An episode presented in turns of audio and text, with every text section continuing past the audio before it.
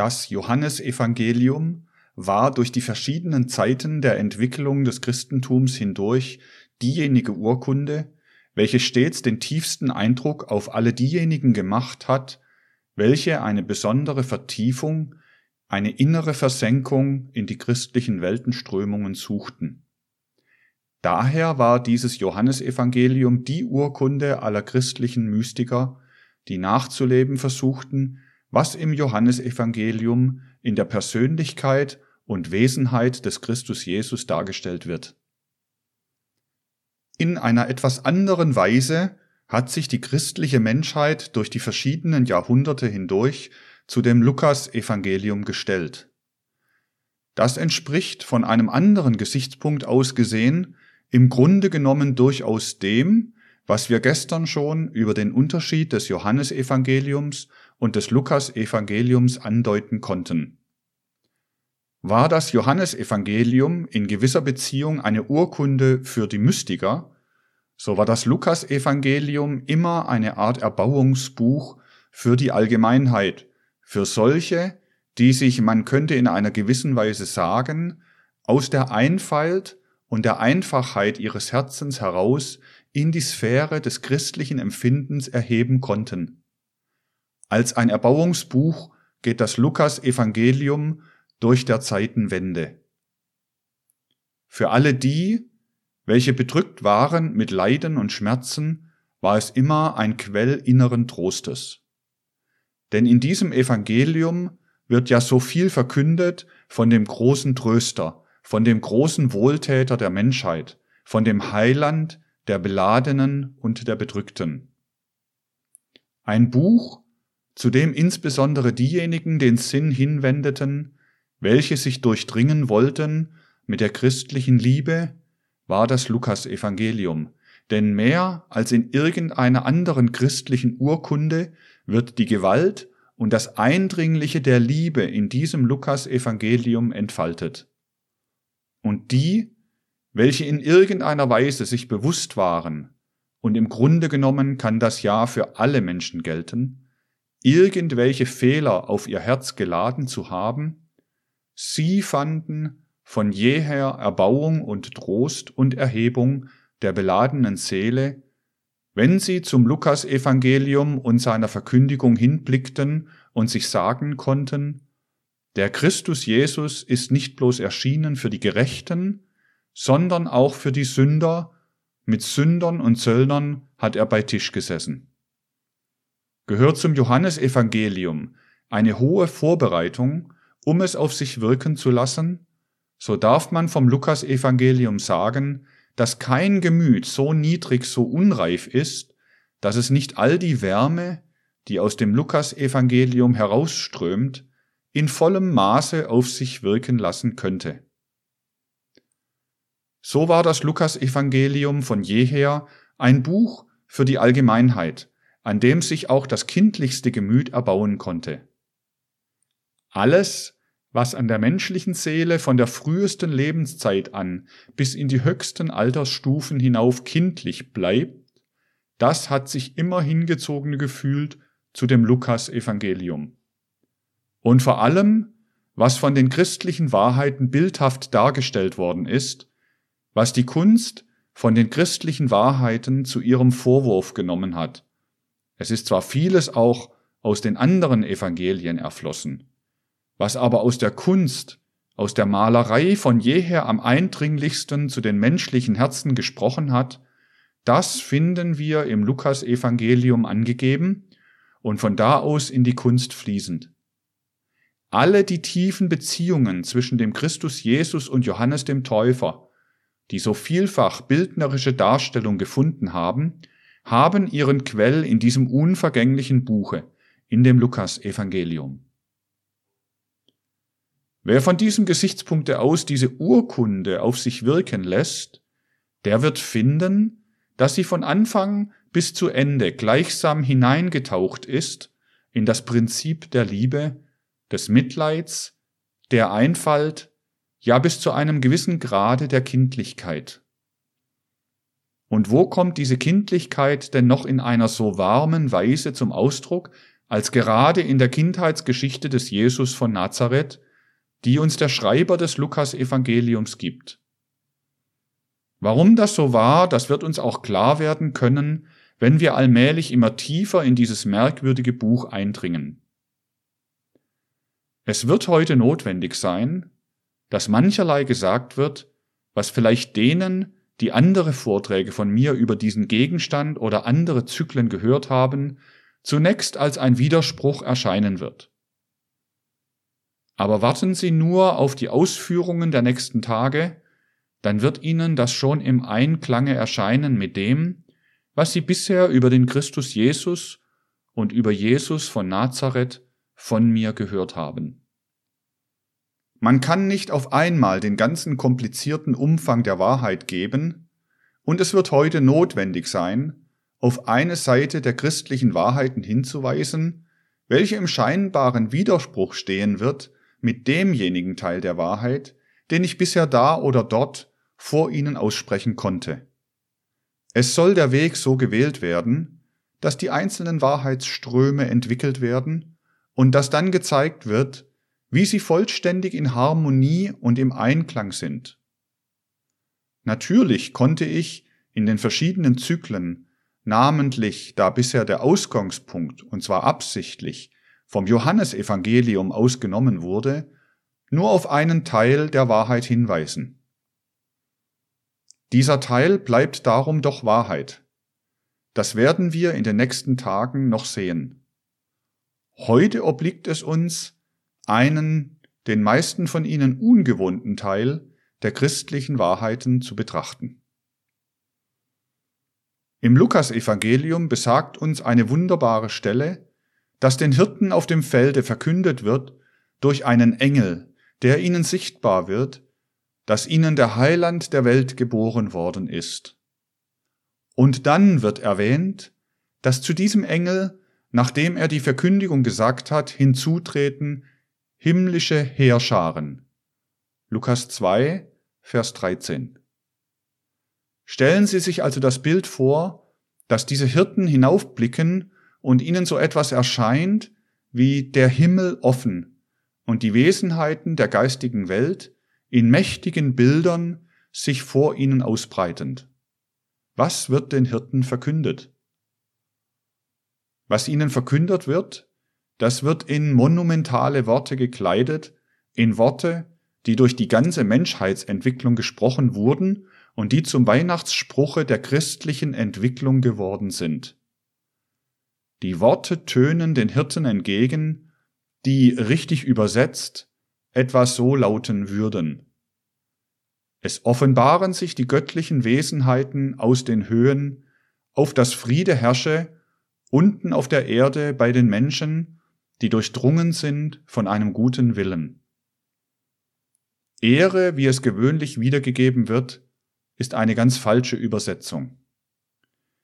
Wie ich es jetzt gesagt habe, sollte es heißen, und der Gegensatz sollte scharf betont werden, dass dasjenige, was die Hirten sehen, die Offenbarung der geistigen Wesenheiten aus den Höhen ist und dass sie in diesem Augenblicke geschieht damit einziehe Friede in die menschlichen Herzen, die durchdrungen sind von einem guten Willen.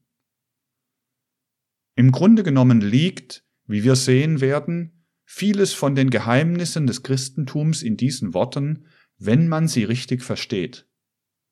Aber es wird einiges dazu gehören, um Licht in diese paradigmatischen Worte zu bringen.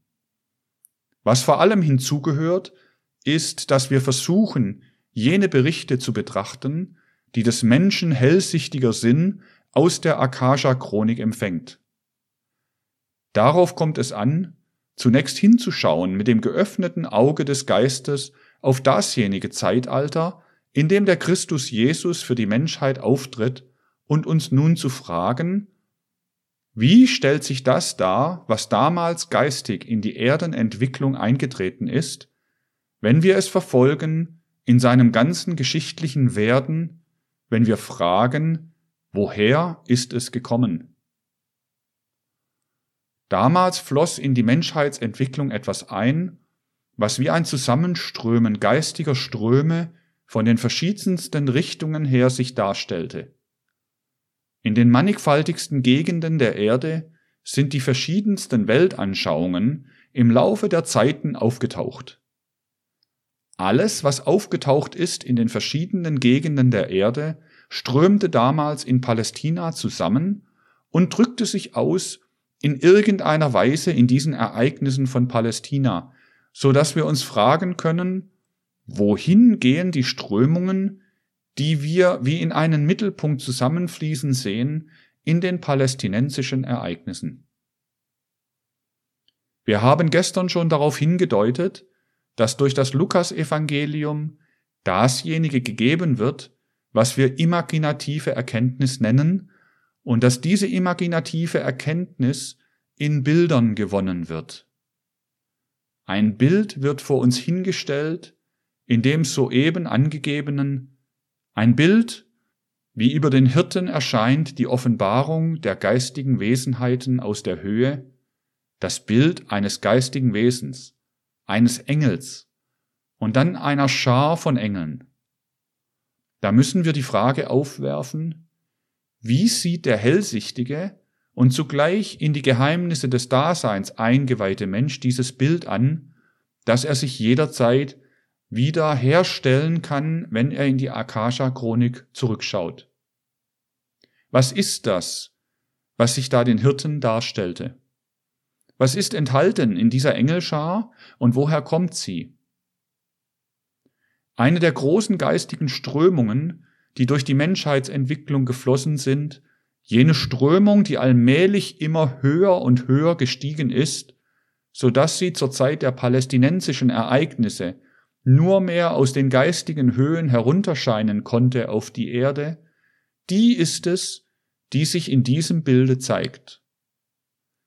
Wenn wir ausgehen, und zwar jetzt durch die Entzifferung der Akasha-Chronik, von dieser Engelschar, welche den Hirten erschien, so werden wir zurückgeführt zu einer der größten geistigen Strömungen der Menschheitsentwicklung, die sich, man könnte sagen, zuletzt vor der Erscheinung des Christus Jesus auf der Erde mehrere Jahrhunderte vorher als Buddhismus ausgebreitet hat.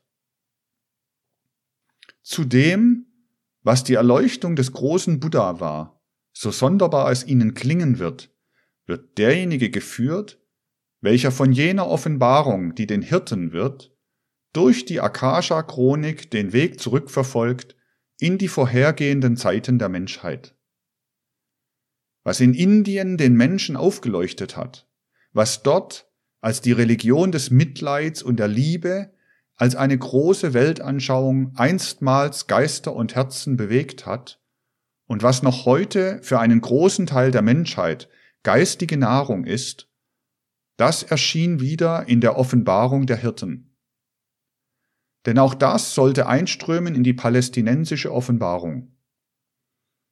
Was uns im Lukas-Evangelium zuerst erzählt wird, das können wir nur verstehen, wenn wir wiederum vom Gesichtspunkte der geisteswissenschaftlichen Forschung aus einen Blick auf das werfen, was der Buddha der Menschheit war und was die Buddha-Offenbarung eigentlich im Verlaufe der Menschheitsentwicklung bewirkte. Da müssen wir uns Folgendes klar machen. Als fünf bis sechs Jahrhunderte vor unserer Zeitrechnung der Buddha im fernen Osten erstand, da erschien ihm als fünf bis sechs Jahrhunderte vor unserer Zeitrechnung der Buddha im fernen Osten erstand, da erschien in ihm eine Individualität, die oft und oft wieder verkörpert erschienen war und die durch ihre vielen Verkörperungen hindurch bis zu einer hohen menschlichen Entwicklungsstufe hinaufgeschritten ist. Der Buddha konnte derjenige, der er war, nur deshalb werden, weil er in seinen früheren Inkarnationen im höchsten Sinne des Wortes schon eine hohe, hohe Entwicklungsstufe erlangt hatte. Jene Entwicklungsstufe einer Wesenheit im Weltenall, die der Buddha erlangt hatte, bezeichnet man mit einem orientalischen Ausdruck als einen Bodhisattva. Es ist, wenigstens vor einem Teile von ihnen, das Wesen der Bodhisattvas von verschiedenen Seiten her schon erörtert worden. In dem Zyklus geistige Hierarchien und ihre Widerspiegelung in der physischen Welt in Düsseldorf im April 1909 zeigte ich, wie sich die Bodhisattvas zu der ganzen kosmischen Entwicklung verhalten. In München in dem Zyklus Der Orient im Lichte des Okzidents August 1909 konnte ich von einem anderen Gesichtspunkte aus darauf hinweisen. Heute soll wiederum von einer anderen Seite her das Wesen der Bodhisattvas betrachtet werden. Sie werden schon nach und nach den Einklang zwischen diesen einzelnen Wahrheiten finden. Derjenige, der ein Buddha wurde, musste zuerst ein Bodhisattva sein. Bodhisattva ist also die vorhergehende Stufe der individuellen Entwicklung zum Buddha hin. Nun wollen wir einmal vom Standpunkt der Menschheitsentwicklung aus uns das Wesen der Bodhisattvas vor Augen führen. Wir verstehen es nur, wenn wir vom Gesichtspunkte der Geisteswissenschaft aus sie durchdringend die Menschheitsentwicklung betrachten. Was die Menschen zu irgendeiner Zeit können, was sie an Fähigkeiten entwickeln, das war nicht immer da. Es ist nur eine kurzsichtige Betrachtungsweise, die nicht über ihre eigene Epoche hinausschauen kann, welche da glaubt, dass dieselben Fähigkeiten, welche die Menschen heute haben, schon in Urzeiten vorhanden waren. Die menschlichen Fähigkeiten, das, was die Menschen verrichten, wissen, tun können, das ändert sich von Epoche zu Epoche. Heute sind die menschlichen Fähigkeiten so entwickelt, dass der Mensch gewissermaßen durch seine eigene Vernunft dieses oder jenes erkennen kann. Dass er mit Recht sagt, diese oder jene Wahrheit sehe ich ein durch meinen Verstand, durch meine Vernunft. Ich kann erkennen, was sittlich und unsittlich ist, was in einer gewissen Beziehung logisch oder unlogisch ist. Aber man würde fehlgehen, wenn man glauben würde, dass diese Fähigkeiten, das Logische vom Unlogischen oder das Sittliche vom Unsittlichen zu unterscheiden, immer an der menschlichen Natur gehaftet haben. Sie sind erst gekommen, haben sich nach und nach entwickelt.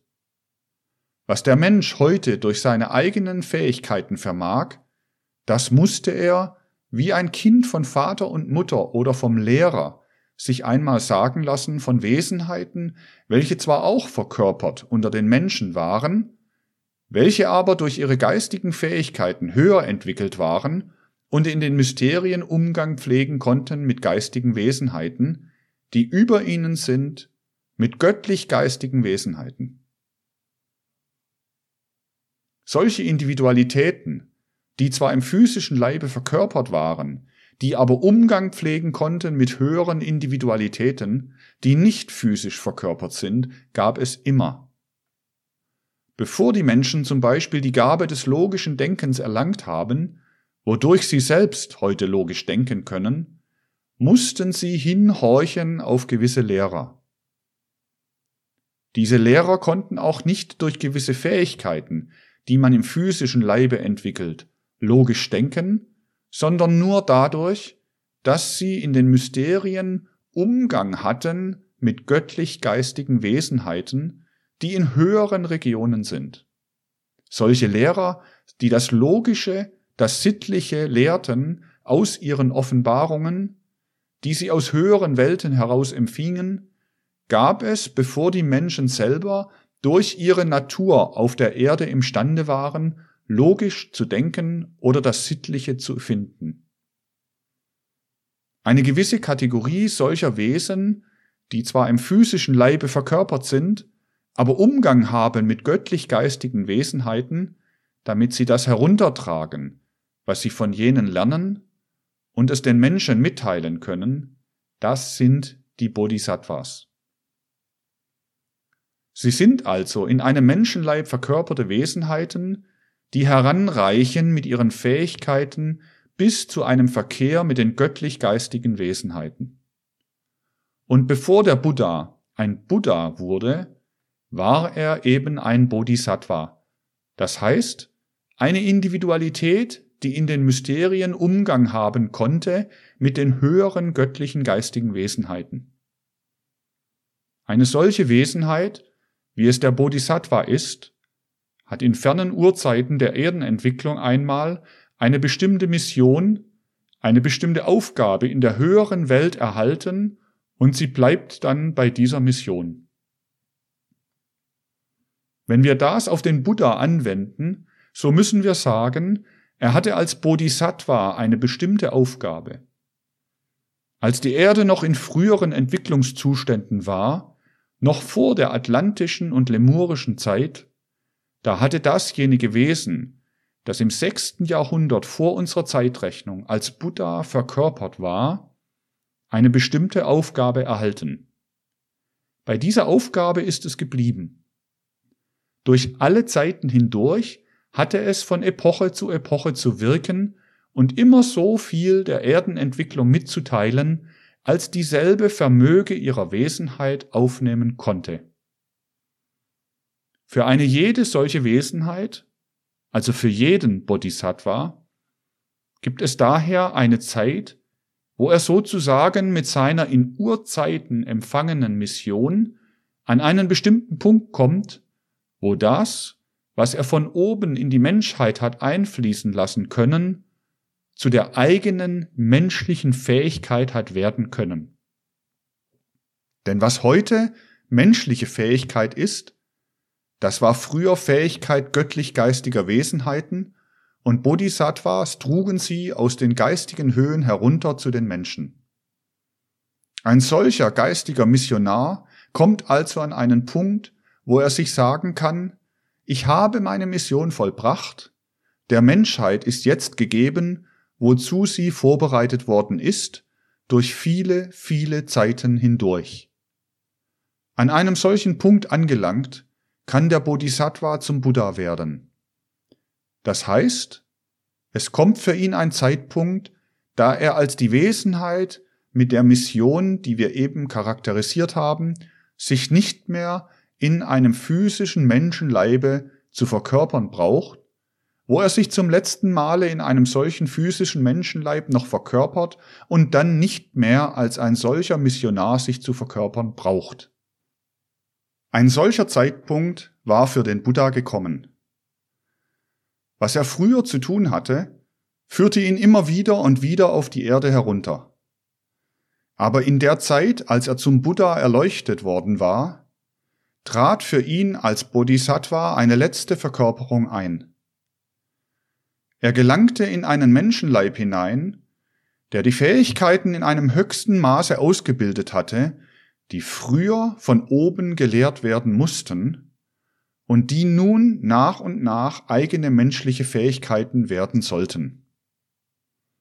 Wenn ein solcher Bodhisattva es durch seine frühere Entwicklung dahin gebracht hat, einen Menschenleib so vollkommen zu machen, dass er Fähigkeiten entwickeln kann für die Eigenschaften, die mit der Mission des Bodhisattva zusammenhängen, dann braucht er sich nicht mehr zu verkörpern dann schwebt er, die Angelegenheiten der Menschen fördernd und leitend, in geistigen Regionen und wirkt von dort in die Menschheit hinein.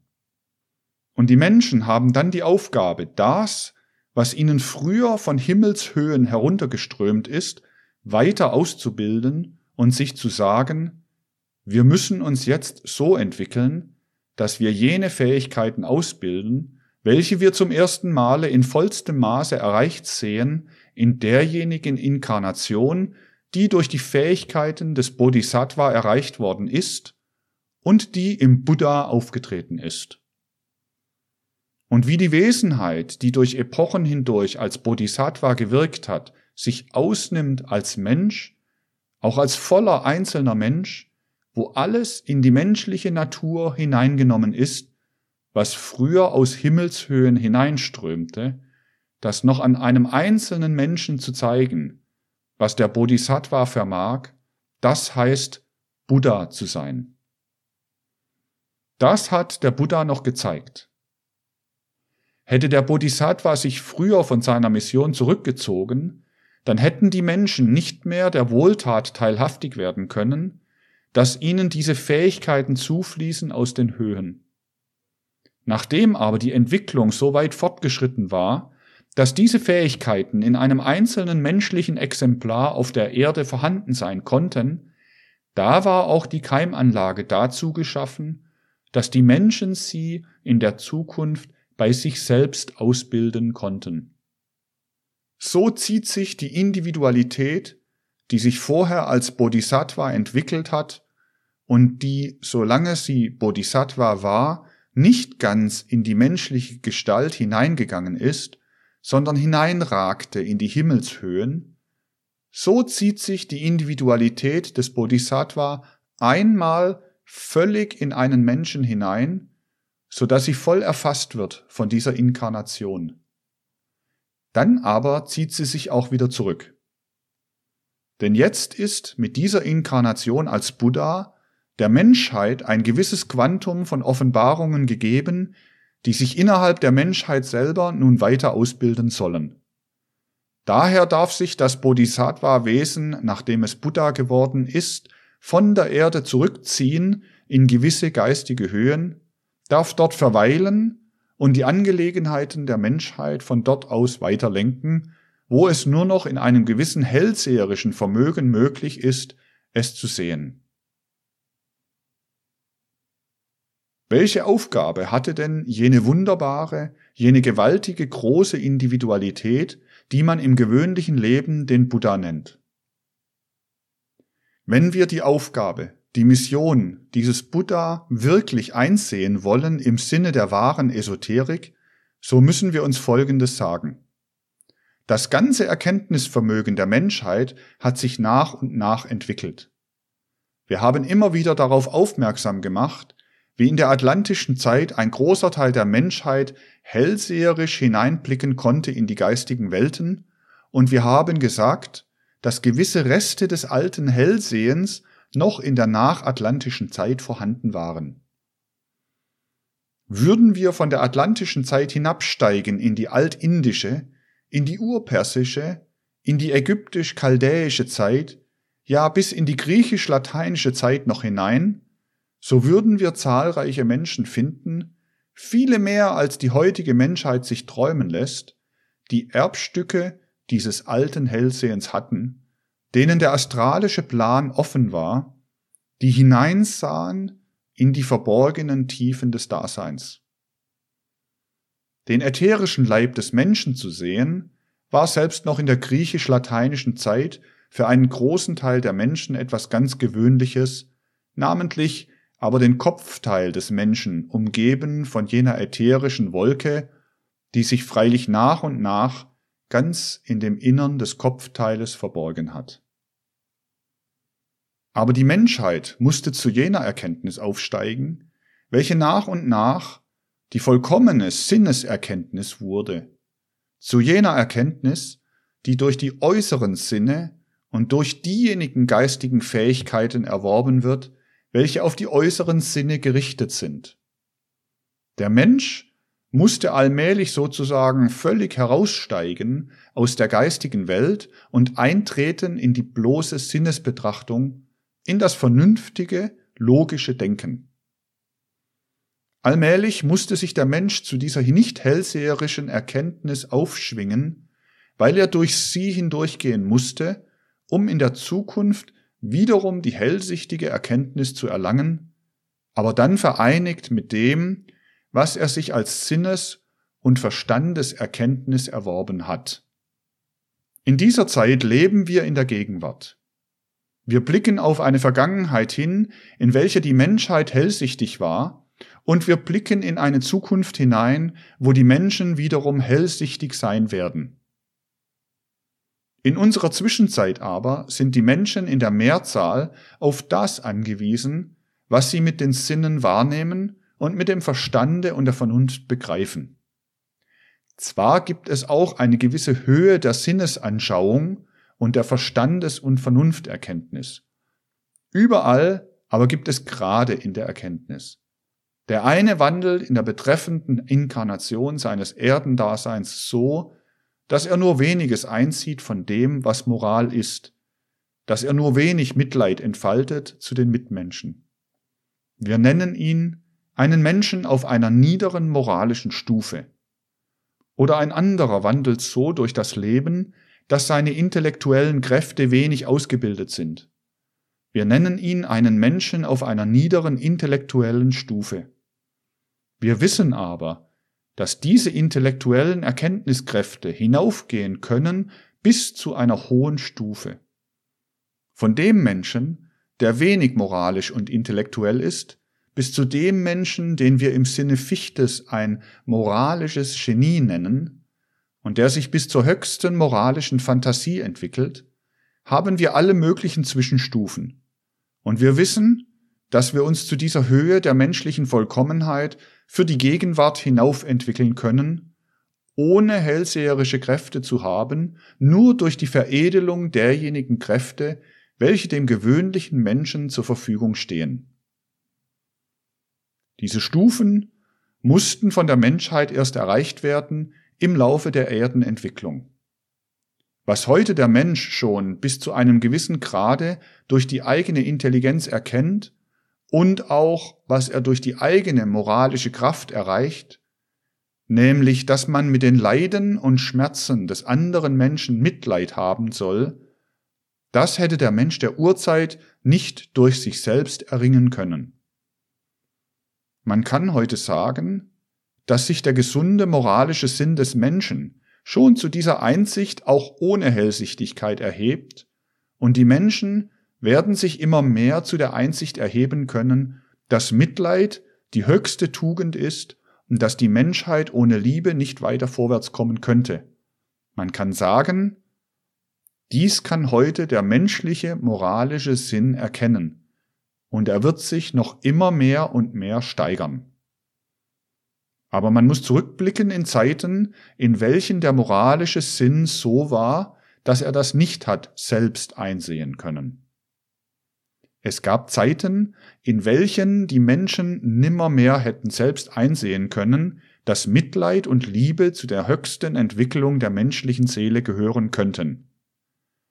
Daher mussten sich verkörpern in Menschengestalten solche geistigen Wesenheiten, zu denen auch zum Beispiel die Bodhisattvas gehören, die aus höheren Welten herunter die Offenbarungen empfingen von der wirkenden Kraft des Mitleides, von der wirkenden Kraft der Liebe, und welche den Menschen zu sagen vermochten, wie sie sich zu verhalten hatten in Mitleid und Liebe, weil die Menschen noch nicht reif waren, um aus ihren eigenen Kräften heraus das einzusehen.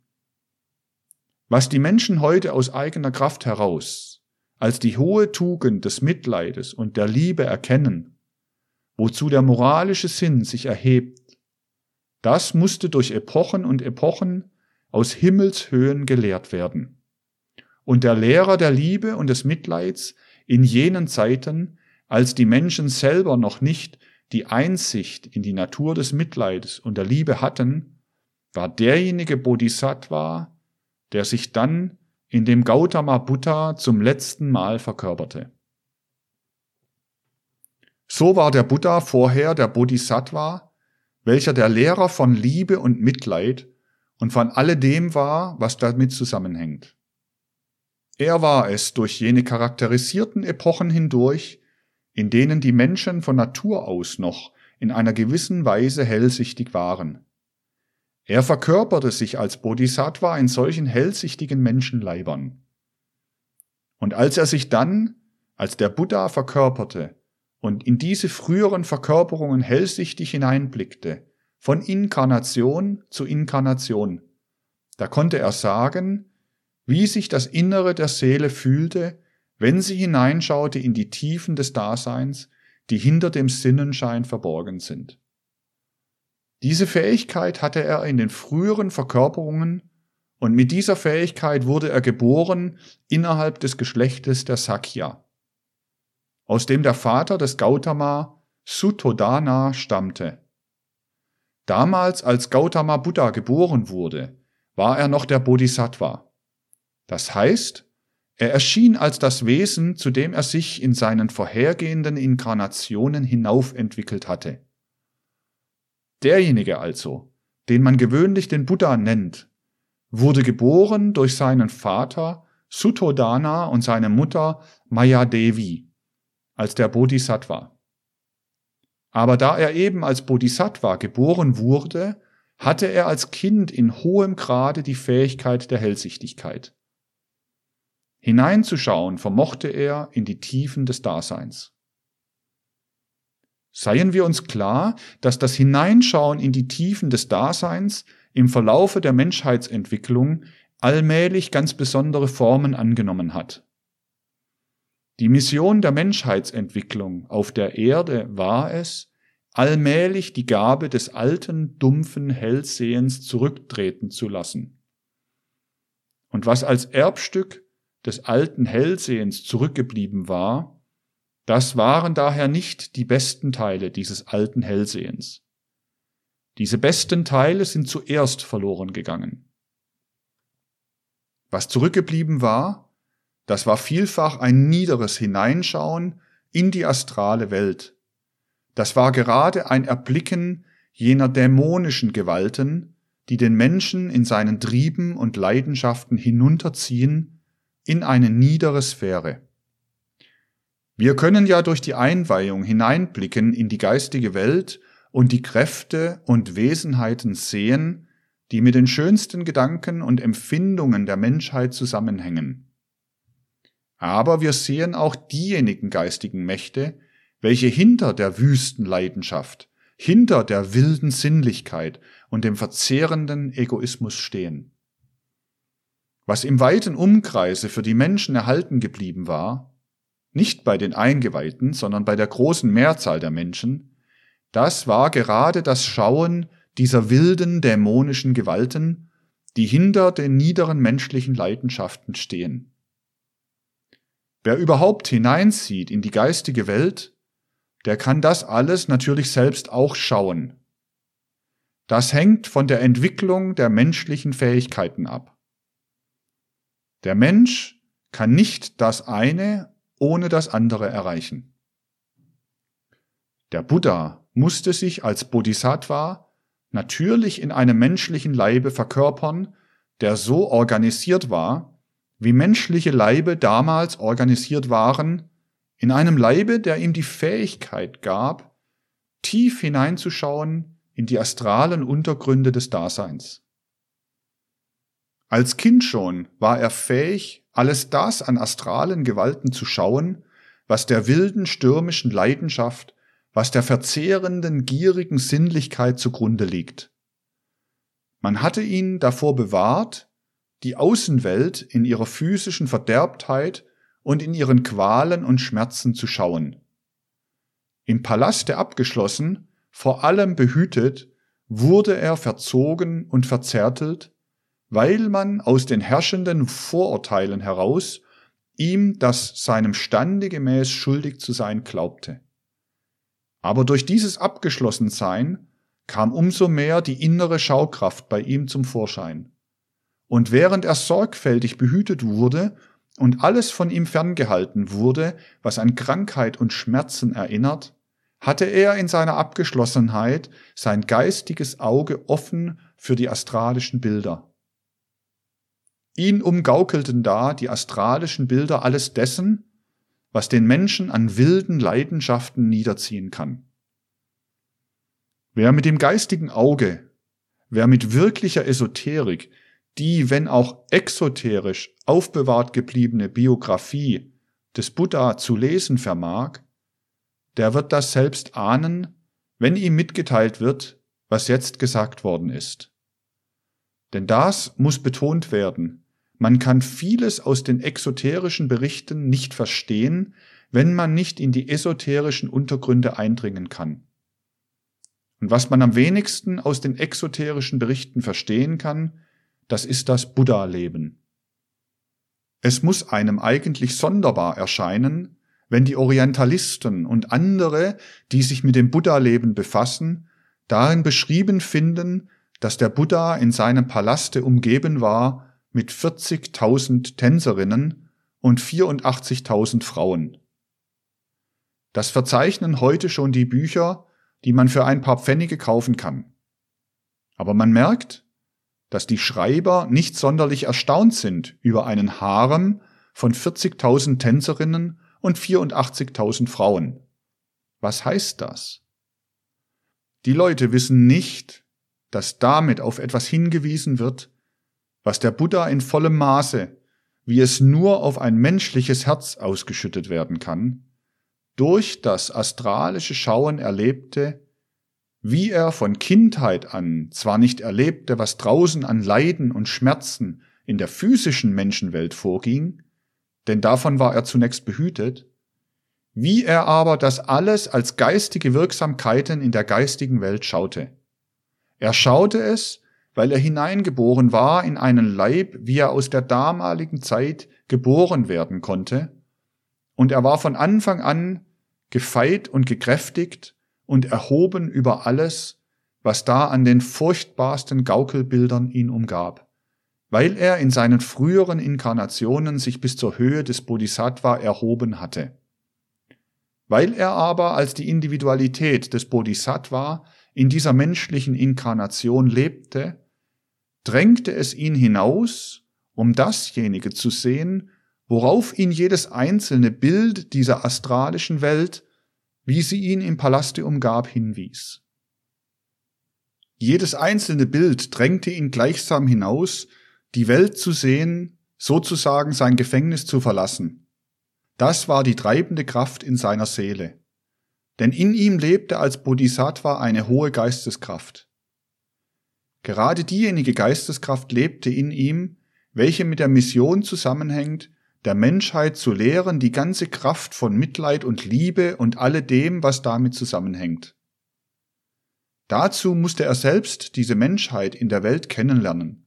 Er musste sie in der Welt sehen, in welcher sie eben aus dem moralischen Sinn heraus die Lehre von Mitleid und von der Liebe erleben kann.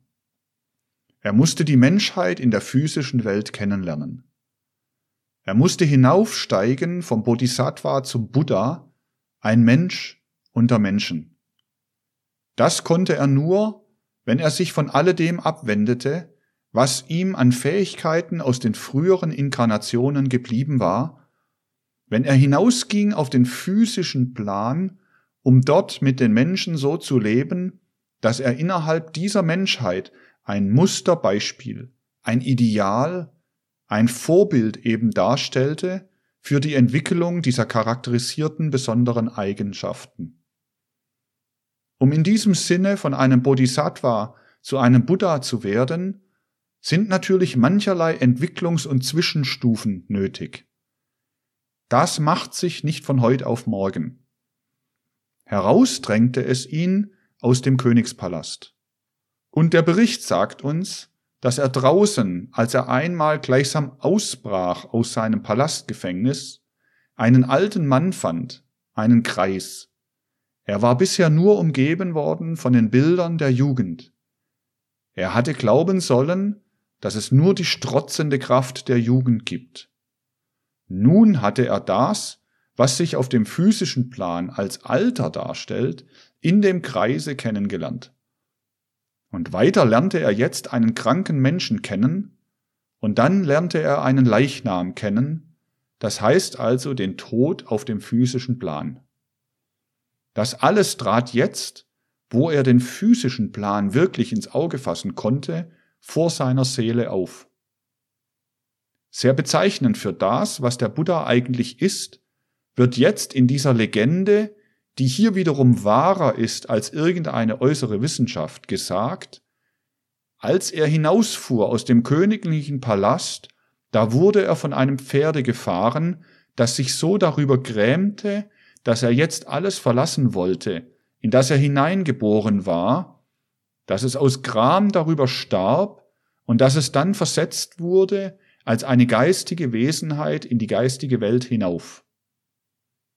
In diesem Bilde drückt sich eine tiefe Wahrheit aus.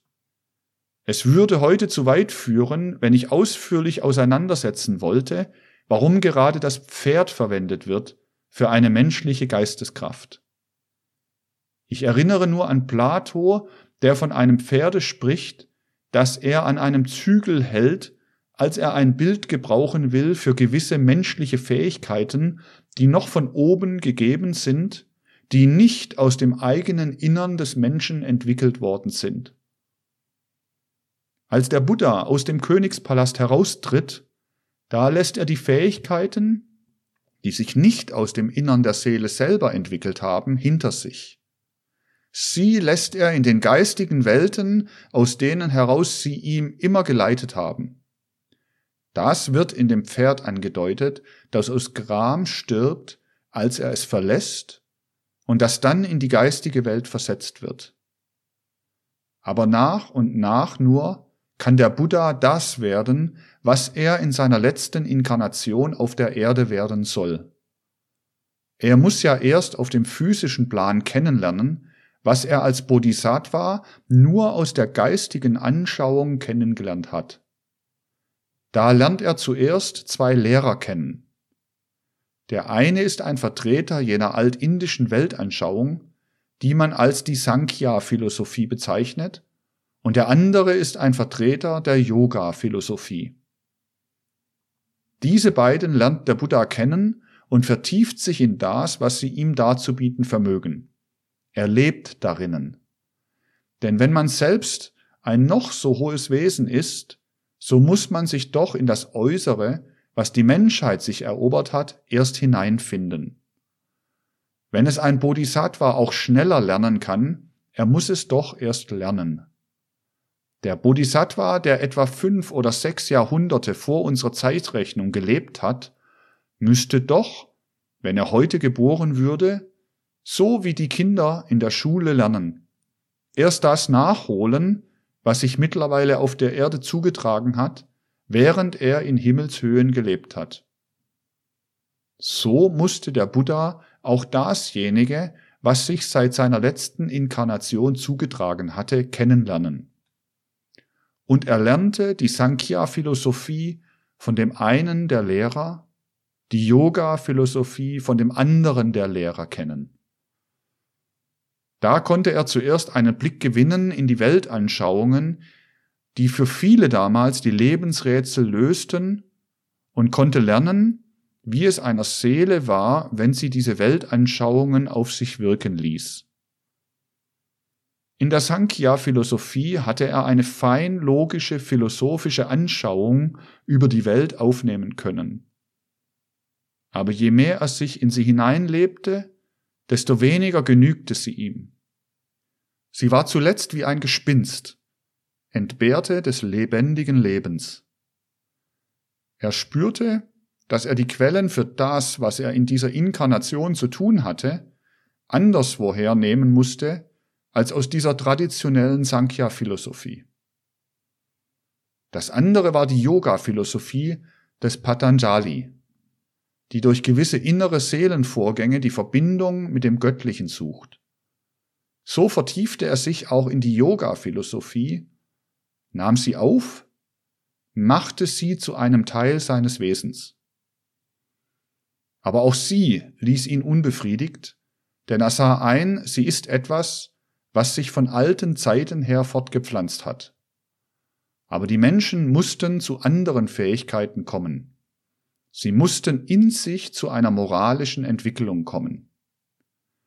Nachdem Buddha die Yoga-Philosophie in der eigenen Seele geprüft hatte, sah er, dass sie nicht die Quelle für seine Mission damals sein konnte.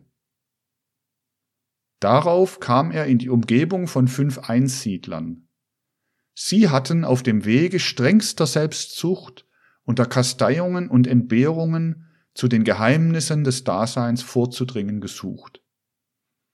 Auch diesen Weg versuchte der Buddha, aber auch von ihm sagte er sich, dass er ihm die Quelle für seine Mission in dieser Zeit nicht sein konnte. Er machte eine Zeit lang alle die Entbehrungen und Kasteiungen durch, wie es die Mönche taten, er hungerte wie sie, um die Gier vom menschlichen Leben zu entfernen und dadurch tiefere Kräfte heraufzurufen, die gerade dann heraufdringen, wenn der Leib durch Fasten geschwächt ist und die dann aus den Tiefen des menschlichen Leiblichen rasch hineinführen können in die geistige Welt. Aber gerade weil der Buddha seine Entwicklungsstufe erlangt hatte, sah er das Vergebliche dieses Kasteiens, des Fastens und des Hungerns ein. Er hatte ja, weil er der Bodhisattva war, durch seine Entwicklung in den früheren Inkarnationen diesen menschlichen Leib der damaligen Zeit bis zu der höchsten Höhe der Entwicklung bringen können, bis zu der ein Mensch damals kommen konnte. Daher konnte auch der Buddha das erleben, was ein Mensch erleben musste, wenn er gerade diesen Weg in die geistigen Höhen durchmacht. Wer bis zu einem gewissen Grade der Sankhya oder der Yoga-Philosophie hinaufdringt, ohne das entwickelt zu haben, was der Buddha vorher durchgemacht hatte, wer hinaufdringen will in die reinen Höhen des göttlichen Geistes durch das logische Denken, ohne zuerst den moralischen Sinn im Sinne des Buddha erlangt zu haben, der steht dann vor jener Versuchung, die der Buddha in einer probeweisen Versuchung durchgemacht hat und die uns als die Versuchung durch den Dämon Mara angedeutet wird. Da kommt der Mensch dahin, wo alle Teufel des Hochmuts, der Eitelkeit, des Ehrgeizes ihn durchsetzen. Das lernte der Buddha kennen. Die Gestalt des Mara, der Eitelkeit und des Ehrgeizes stand vor ihm. Aber weil er auf dieser hohen Stufe eines Bodhisattva war, so erkannte er ihn und war gefeit gegen ihn. Und er wusste sich zu sagen, wenn sich die Menschen auf dem alten Wege weiterentwickeln, ohne den neuen Einschlag in der Lehre der Liebe und des Mitleids, ohne diesen selbsttätigen moralischen Sinn zu erhalten, dann müssen sie, da sie nicht alle Bodhisattvas sind, diesem Dämon Mara verfallen, der alle Kräfte des Hochmutes und der Eitelkeit in die Seelen senkt. Das ist es, was der Buddha in sich selber erlebte, als er bis in die letzten Konsequenzen die Sankhya und die Yoga-Philosophie durchmachte. Dann aber, als er bei den Mönchen war, hatte er ein anderes Erlebnis. Da erlebte er, dass der Dämon eine andere Gestalt annahm, die dadurch charakterisiert ist, dass er den Menschen allen äußeren physischen Besitz sozusagen in die Reiche der Welt und ihre Herrlichkeiten zeigt, um den Menschen abzulenken von dem, was die geistige Welt ist.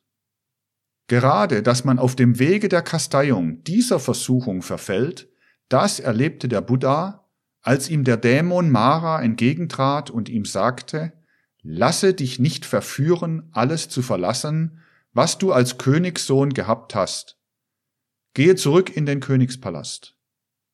Ein anderer wäre dem unterlegen, was sich ihm da zeigte, aber der Buddha war so weit, dass er den Versucher durchschauen konnte.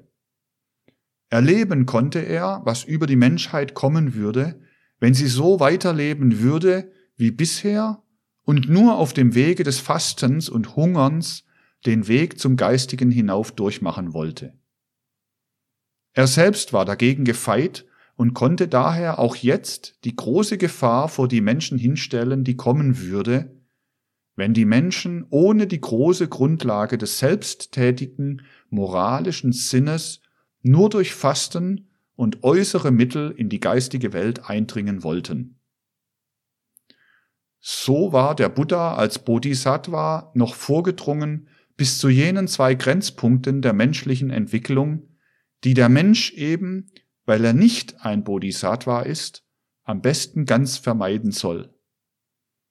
Übersetzen wir uns das in eine gewöhnliche Menschensprache, so können wir sagen, das höchste Wissen ist herrlich, das höchste Wissen ist schön, aber nähere dich diesem Wissen mit reinem Herzen, mit edlem Sinn, mit einem geläuterten Gemüt, sonst wird der Teufel des Hochmuts, der Eitelkeit und des Ehrgeizes über dich kommen. Und die andere Lehre ist, suche nicht auf irgendeinem äußeren Wege durch Kasteiungen oder Fasten in die geistige Welt hineinzukommen, bevor du deinen sittlichen Sinn in der entsprechenden Weise gereinigt hast, sonst wird der Versucher von der anderen Seite an dich herantreten. Das sind die beiden Lehren, die uns von dem Buddha in unsere Zeit hereinleuchten. so sagt uns der Buddha, als er noch Bodhisattva war, dasjenige, was im eminenten Sinne zu seiner Mission gehört. Denn diesen moralischen Sinn der Menschheit zu bringen, als die Menschen noch nicht fähig waren, ihn aus ihrem Herzen heraus zu entwickeln, das war immer seine Mission. Daher verließ er, als er die Gefahr des Asketentums für die Menschheit kennengelernt hatte, die fünf Einsiedler und ging dahin, wo er in einem für unsere heutige Zeit gemäßen inneren Versenken in diejenigen Fähigkeiten der menschlichen Natur, die ausgebildet werden können ohne die alte Hellsichtigkeit, ohne das, was als ein Erbstück von früher überkommen ist, das Höchste leisten konnte, was die Menschheit gerade durch diese Fähigkeiten jemals wird leisten können. Unter dem Bodhi-Baume im 29. Jahre seines Lebens, nachdem der Buddha den Weg einseitiger Askese verlassen hatte, gingen ihm dann in siebentägiger Betrachtung die großen Wahrheiten auf, die dem Menschen aufgehen, wenn er in stiller, innerer Versenkung dasjenige zu finden sucht, was ihm die jetzigen menschlichen Fähigkeiten geben können. Da gingen ihm auf die großen Lehren, die er gelehrt hat in den sogenannten vier Wahrheiten, und jene große Lehre des Mitleids und der Liebe, die er gelehrt hat in dem achtgliedrigen Pfade. Diese Lehren des Buddha werden uns noch zu beschäftigen haben. Wir wollen uns heute damit begnügen, dass diese Lehren eine Umschreibung des moralischen Sinnes der reinsten Lehre vom Mitleid und von der Liebe sind. Damals sind sie aufgetreten, als unter dem Bodhibaume der Bodhisattva Indiens vom Bodhisattva zum Buddha wurde. Damals sind die Lehren vom Mitleid und der Liebe zum ersten Male in der Menschheit als eine eigene menschliche Fähigkeit aufgegangen, und seit jener Zeit sind die Menschen imstande, aus sich selbst heraus die Lehre vom Mitleid und der Liebe zu entwickeln. Das ist das Wesentliche. Deshalb sagte der Buddha zu seinen intimen Schülern noch kurze Zeit vor seinem Tode, Trauert nicht darum, dass der Meister euch verlässt. Ich lasse euch etwas zurück. Ich lasse euch zurück das Gesetz der Weisheit und das Gesetz der Disziplin. Die sollen künftig den Meister ersetzen. Das heißt nichts anderes als, bisher hat euch der Bodhisattva gelehrt, was darinnen ausgedrückt ist. Jetzt darf er, nachdem er seine Inkarnation auf der Erde erreicht hat, sich zurückziehen. Denn die Menschheit wird das, was ihr früher von einem Bodhisattva gelehrt worden ist, in das eigene Herz gesenkt haben und wird es aus dem eigenen Herzen heraus entwickeln können, als die Religion vom Mitleid und der Liebe. Das hat sich zugetragen, als in siebentägiger innerer Betrachtung der Bodhisattva zum Buddha wurde im alten Indien. Das war es auch, was er in den verschiedensten Formen seinen Zöglingen die um ihn herum waren, lehren konnte. In welche Formen er das gegossen hat, das wird uns noch beschäftigen. Wir mussten heute zurückschauen auf das, was sechs Jahrhunderte vor unserer Zeitrechnung sich zugetragen hat, weil wir, wenn wir nicht an der Hand der Akasha-Chronik die Entwicklung von den Ereignissen in Palästina bis zu der Predigt von Benares zurückverfolgen würden, den Weg des Christentums nicht verstehen würden, vor allem nicht denjenigen verstehen würden, der diesen Weg so eminent geschildert hat, den Schreiber des Lukas-Evangeliums. Seitdem der Bodhisattva zum Buddha geworden ist, brauchte er nicht mehr auf die Erde zurückzukehren. Seitdem war er eine geistige Wesenheit, die in den geistigen Welten schwebt und von dort aus in alles einzugreifen hatte, was auf der Erde geschah. Und als das wichtigste Ereignis auf der Erde vorbereitet wurde und die Hirten auf dem Felde waren, da erschien ihnen eine Individualität aus den geistigen Höhen und verkündete ihnen das, was eben im Lukas Evangelium geschildert wird. Und hinzu traten zu dem Engel himmlische Heerscharen. Wer war das? Was hier den Hirten im Bilde entgegentrat, das war der verklärte Buddha, der Bodhisattva der alten Zeiten. Dasjenige Wesen in seiner geistigen Gestalt, das durch Jahrtausende und Jahrtausende den Menschen die Botschaft der Liebe und des Mitleides gebracht hatte. Jetzt, nachdem es seine letzte Inkarnation auf der Erde hinter sich hatte, schwebte es in geistigen Höhen und erschien in Himmelshöhen den Hirten neben dem Engel, der ihnen das Ereignis von Palästina vorverkündete. So lehrt uns die geistige Forschung.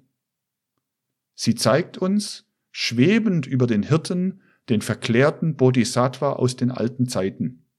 Ja, es war so gekommen, das lehrt uns die Akasha-Forschung, dass in Palästina, in der Stadt Davids, von einem Elternpaare, das aus der priesterlichen Linie des Hauses David stammte, ein Kind geboren wurde. Dieses Kind, ich erwähne das ausdrücklich, das da von einem Elternpaar geboren wurde, das wenigstens dem Vater nach aus der priesterlichen Linie des Hauses David stammte.